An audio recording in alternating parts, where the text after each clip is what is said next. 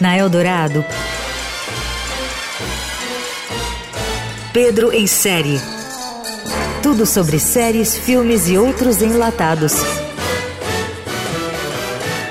Com Pedro Venceslau. 64 foi a constatação do golpe da direita e da falta de resistência da esquerda. A gente sequer imaginava que a ditadura durasse todos esses anos. Disponível desde a semana passada no streaming, a série documental Em Busca de Anselmo, da HBO Max, já estava pronta há quatro anos quando o personagem central morreu no último dia 15 de março, aos 80 anos.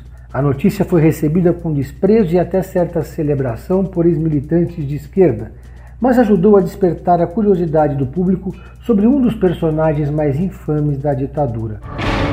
O Anselmo do grupo, digamos que era o mais intelectualizado.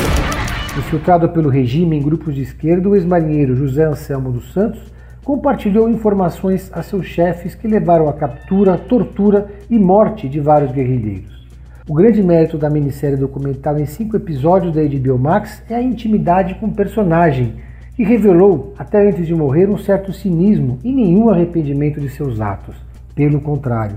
Como disse o repórter investigativo Marcelo Godoy, do Estadão, quase 60 anos depois de trair o movimento, Cabo Anselmo ainda é um enigma.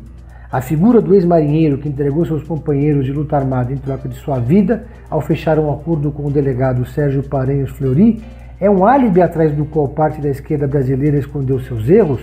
Ou ele já era um agente provocador em 64? Quais as mentiras que a narrativa do maior traidor da esquerda brasileira durante a ditadura militar escondem? Eu não podia negar à autoridade, né, aquilo que ele me pedia. O Fleury foi para Anselmo, o pai que ele não teve. E hoje eu não me sinto culpado de maneira nenhuma. A produção entrevistou Anselmo dezenas de vezes e compartilhou da sua rotina, além de ouvir mais de 50 pessoas que conviveram com o ex-marinheiro, desde a infância até sua morte. Em uma das cenas mais fortes da série da HBO, o ex-infiltrado voltou ao Palácio do Aço e releu o discurso de 25 de março feito aos marinheiros às vésperas do golpe de 64. A série conta ainda a história dos seis militantes da VPR mortos no massacre da Chácara São Bento, em Pernambuco.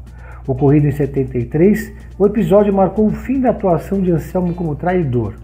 Entre os militantes assassinados na armadilha do delegado Fleury, com a ajuda do ex-marinheiro, estava Soledad Barret Fiedman, então companheira de Anselmo, de quem estava grávida. A palavra dele não vale nada. É um traidor. Ele é responsável pelo assassinato de todos os demais companheiros que morreram ali naquele massacre da Chácara Bento. Você ouviu Pedro em série. Tudo sobre séries, filmes e outros enlatados com Pedro Venceslau.